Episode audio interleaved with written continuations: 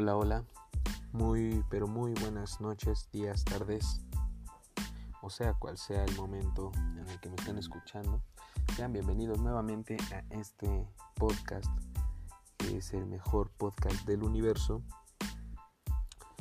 Mejor conocido como No te lo fumes carnal, porque esa mierda vuela muy cabrón. Yo soy Nain Herrera y bueno, el día de hoy vamos a hablar de un tema muy poco tocado, a mi parecer, en lo que concierne a las adicciones. Pero bueno, el tema de hoy será la frustración en las adicciones. Para empezar con este tema, pues es importante que primero sepamos una definición de frustración. A mi parecer, la mejor definición para hablar de la frustración en las adicciones es una una una definición desde el mundo de la psicología. Entonces pues bueno yo visité una página web llamada psicología y mente en la cual hablan de, de un, un autor psicólogo llamado Abraham Ansel. Abraham Ansel escribe un libro que se llama justamente La teoría de la frustración. Entonces, eh, pues el texto es el siguiente. Una explicación sobre el sentimiento de malestar que experimentamos al no llegar a nuestras metas. Desde los anales de la historia de la creación de las civilizaciones hasta nuestros días, el ser humano se ha caracterizado se ha caracterizado principalmente por aspirar al lograr el éxito, conseguir las metas que uno se impone y consecuentemente perseguir nuevos objetivos para aumentar la motivación. El fracaso o la no consecución de esa motivación es lo que nos lleva a la frustración, un estado depresivo o negativo. Según Abraham Amsel, puede llegar a tener sus orígenes en el campo biológico de los seres humanos. Bueno, esta es una definición bastante clara a mi parecer, la cual pues nos dice justamente que cuando esperamos o creemos que merecemos algo y esto no se nos entrega por distintas razones, ya sea por uno mismo o porque alguien más bloquee que nosotros recibamos lo que creemos merecer, pues nos provoca frustración. Básicamente es un berrinche. La frustración es una sensación de injusticia.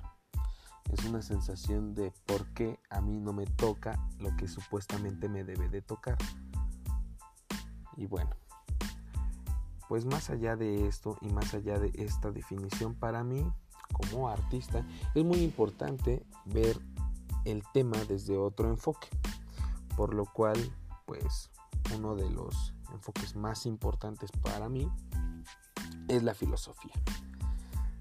La filosofía es esta bella cosa que nos enseñan desde la preparatoria, en la cual algún barbón que no se pone desodorante comienza a plantearse preguntas que casi nunca tienen respuestas. Por suerte, existe un barbón que no utiliza desodorante llamado Slavoj Žižek, que es una de las personas más inteligentes de las cuales yo haya investigado y de las cuales he leído y de las cuales soy un gran fan. Slavoj Žižek es un filósofo, es un filósofo de Eslovenia, el cual estuvo a punto de ganar la presidencia en su país, eh, la cual solamente se postuló porque estaba aburrido. Eh, bueno, Slavoj Žižek afortunadamente es uno de estos filósofos los cuales presentan una pregunta, mantienen un cuestionamiento y lo responden críticamente. Ahora que sabemos cuál es la definición de frustración, y acordamos que la frustración es un berrinche, queremos darle respuesta a por qué existe la frustración. Y Slavoj Žižek lo dice de una manera brillante. Y cito, una mente peligrosa es peligrosa solo cuando no sabemos qué hacer. Slavoj Žižek dice, solo cuando no sabemos qué hacer podemos llevar a cabo el cambio. La frustración, amigos, pues nos va a llevar siempre a, caer en un foso, a entrar en, en una encrucijada en la cual ya no tenemos dirección, ya no tenemos un motivo ni un objetivo fijo de qué es lo que queremos hacer. La frustración te puede llevar a tocar el fondo. Y eso es lo importante según Shishek. Y poniéndolo en perspectiva, pues sí lo es. Todo cambio grande que has hecho en tu vida ha venido después de un no saber qué hacer. Los grandes cambios se van a generar a partir de los bloqueos, a partir del caos, a partir del rizoma. Esto es lo que va a provocar que existan cambios en la vida. Bueno, voy a leer una cita de Shishak em, en la cual toma como ejemplo la película B de Vendetta, que bueno, si no la han visto tendrán que verla. Y si no tienen ganas de verla, no escuchen este podcast porque lo siento, somos artistas y nuestras referencias serán artísticas. Y dice Slavoj Žižek, es decir, ¿cómo organizaríamos nuestra vida cotidiana después de la revolución? Ese es el reto. La fatalidad y la desesperanza aparecen como un posible motor de radicalidad y cambio sobre todo en situaciones extremas, cuando la derechización de la política que se exacerba con figuras como Trump, el desafío consiste en generar un conocimiento que permita relacionarnos desde otros modos, imponer nuevas costumbres que regulen la vida cotidiana. Y esa, esa es la tarea más difícil de una revolución. Crear nuevos clichés para la vida cotidiana habitual. Bueno, eso es lo que dice Slavoj Žižek, que para la gente que no entendió, pues básicamente hace una analogía entre cualquier frustración que puede tener un mortal como tú que me estás escuchando y qué es lo que pasaría en la segunda parte de la película B de Vendetta después de una frustración como la que se vive en la película B de Vendetta. Básicamente lo que dice este barbón, que no utiliza desodorante, es que los grandes cambios serán producidos a raíz de la frustración. Esta frustración será producida a raíz de un incumplimiento de lo que tú esperas obtener. Un incumplimiento que viene desde ti, que no es algo que no te estén otorgando, sino que es tu decisión inconsciente no obtener. Porque pues la única persona que tiene el poder de obtener las cosas que quiere obtener, pues eres tú. Véanlo del modo que lo quieran ver. Esto es verdad. Bueno, una vez que hemos entendido Slavoj Žižek, pues es importante hablar ahora sí de las adicciones. ¿Cómo llevamos esta frustración a las adicciones? Es muy sencillo. Cualquier persona adicta a cualquier cosa, no solamente recordemos, como en el podcast anterior fue dicho, no solamente el perico y el Christopher van a ser adicciones. Tenemos muchos tipos de adicciones y tenemos que entenderlas como tal.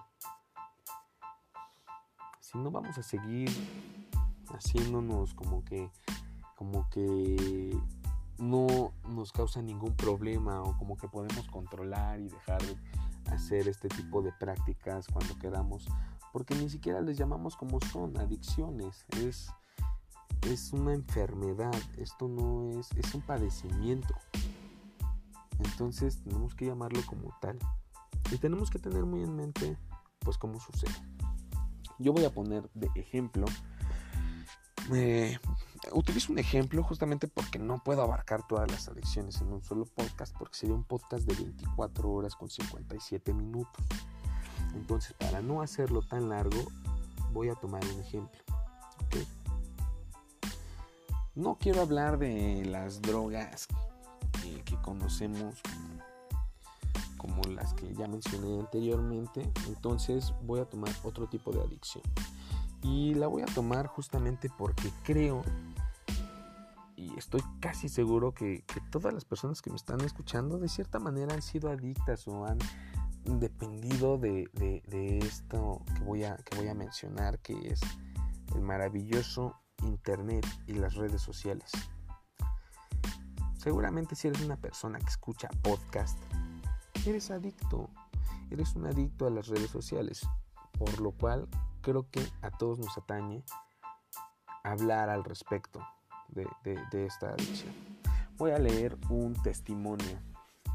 Este testimonio lo saqué también de una página web eh, llamada, es, un periódico, un periódico virtual llamada La Opinión de Málaga. Para quien no sabe, Málaga es una ciudad en España, entonces este periódico pues, es un periódico local de allá. Eh, el título dice, Sofía, una adolescente en terapia por las redes sociales. Dejó de relacionarse e incluso comenzó a comer sola en su habitación. Faltaba al colegio porque se quedaba despierta toda la noche conectada al móvil y su carácter se volvió irascible e incluso agresivo con todo aquel que intentara entrar en su mundo. La familia de Sofía reconoce que desde hace dos años la adolescente de 15 años es otra Nunca había sido una niña muy sociable, pero el aislamiento ha sido extremo. Días enteros sin salir de su habitación, sin apenas ir al colegio y un carácter difícil que han tratado de corregir internándola. Una decisión fallida, hasta dar con el problema, la adicción a las nuevas tecnologías. Cito a la niña. Me quedaba toda la noche despierta, conectada hasta las 9 o 10 de la mañana, y decía que me encontraba mal para no ir a clase, recuerda la joven. La situación se desmadró hasta tal punto que los padres decidieron internarla en el curso pasado. Sin embargo, la menor optó por quedarse en su habitación del centro encerrada. No hablaba con nadie, no había, no hacía nada en el día, no había nada que hacer. La disciplina era nula y los veranos eran la selva para esta menor. Tenía periodos de sueño muy irregulares. Me levantaba a las 5 de la tarde y me daban hasta las 10 de la mañana despierta. Bueno, ¿a quién no le ha pasado esto? ¿Quién no se ha mantenido despierto por estar en alguna red social, por estar jugando un videojuego, por estar viendo una serie de televisión, una serie en algún streaming. Esto es súper común ahora. Esto ya está normalizado incluso. Está tan normalizado el hecho de desconectarte del mundo para adentrarte en un mundo virtual que hasta, que hasta le ponemos nombres. ¿Cuántas veces no han escuchado decir, me voy a aventar una maratón de Game of Thrones. Una maratón de Call of Duty. Me voy a aventar una campaña de Age of Empires. Todo el tiempo estamos conectados irremediablemente a, la virtualidad. Vivimos en un mundo virtual. Lo virtual se ha convertido en un espacio recreativo. Es cierto que, que las nuevas tecnologías funcionan como, como una herramienta excelente para el trabajo, para eh, las relaciones sociales, pero también se han vuelto un bloqueo para las mismas relaciones sociales. Entendemos que en este punto que estamos viviendo de la pandemia, pues es muy importante, o sea, las relaciones sociales son lo que han provocado que todos los sistemas sigan funcionando. El escolar, el familiar, eh, hasta el religioso, si así lo quieres ver. Pero desde antes de que tuviéramos que ver esto como una como un nuevo orden, ya lo veíamos como una normalidad, lo veíamos como una necesidad todo el tiempo. ¿Cuántos de ustedes no utilizan eh, el celular cuando están en el baño? ¿En qué momento del día, en qué momento de, de sus actividades cotidianas ustedes no utilizan el celular? Es muy poco probable.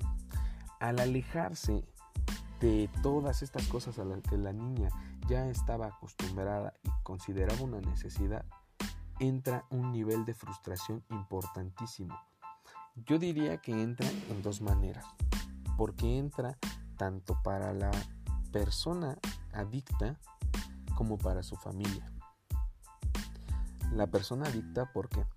Porque realiza todas estas actividades en la noche a través de la virtualidad de las nuevas tecnologías y al otro día se da cuenta que no puede ir a la escuela porque no ha dormido, no puede comer porque se le quita el apetito, no tiene ganas de salir porque quiere seguir conectada y encuentra una frustración de no hacer las cosas que sabe que debería de hacer. Tal vez en una persona tan pequeña no sea tan grave, pero en una persona, un adulto joven, hasta una persona de la no sé, de, 30, de 40 años, pues va a causarle mucha frustración saber que no hizo nada por estar conectado en un teléfono o en una pantalla de computadora. Estos niveles pueden ser malísimos porque te das cuenta ya que has perdido algo importante, ya que, ya que no fuiste a un examen por estar conectado ya que no fuiste a trabajar y te despidieron por estar viendo una serie. Te das cuenta en, los en las últimas instancias, cuando ya tocas el fondo, es cuando te das cuenta de la frustración. Pero, como dices la Shishek, si no encontráramos esa frustración, no habría un cambio. Claro que puede haber un cambio con ayuda. Claro que si yo voy a tiempo, con el psicólogo me va a ayudar a dejar poco a poco, o no a dejar, sino a controlar los niveles en los que yo utilizo estas tecnologías. Pero si esto no sucediera así, eventualmente entraría yo en un estado de frustración el cual me haría cambiar mis hábitos. No creo que sea lo más correcto entrar en un estado de frustración para cambiar los hábitos, pero sin duda solamente un, tope, solamente un bloqueo de este tipo es el que va a hacer que mires todas las cosas que has perdido, que has dejado pasar por estar en esta adicción o en cualquier otra. La frustración. Bueno, pues eso es todo por hoy, amigos. Y bueno, manténganse pendientes. Eh, seguiré subiendo podcast eh, en, este, en este canal que, que tiene los mejores podcasts de toda la galaxia. Y pues bueno, recuerden amigos, no se droguen, no sean adictos a nada. Bueno, tengan muy buena noche, muy buen día, muy buena tarde. Les mando un saludo. Recuerden buscar y seguir este podcast llamado No te lo fumes carnal porque esa mierda no te deja dormir. Yo soy Naim Herrera. Hasta luego.